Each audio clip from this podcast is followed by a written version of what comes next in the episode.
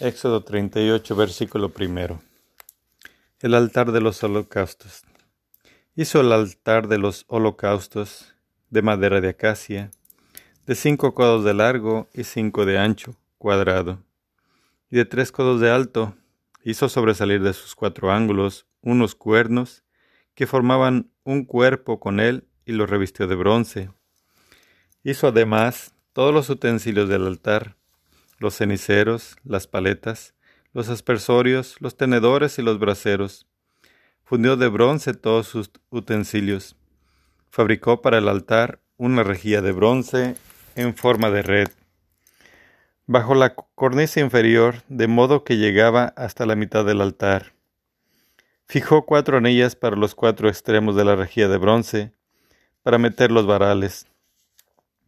Hizo los varales de madera de acacia y los revistió de bronce, y pasó los varales por las anillas a los flancos del altar para transportarlo así. Hizo el altar hueco de paneles. Versículo 8. La pila de bronce. Hizo la pila y la base de bronce con los espejos de las mujeres que servían a la entrada de la tienda del encuentro.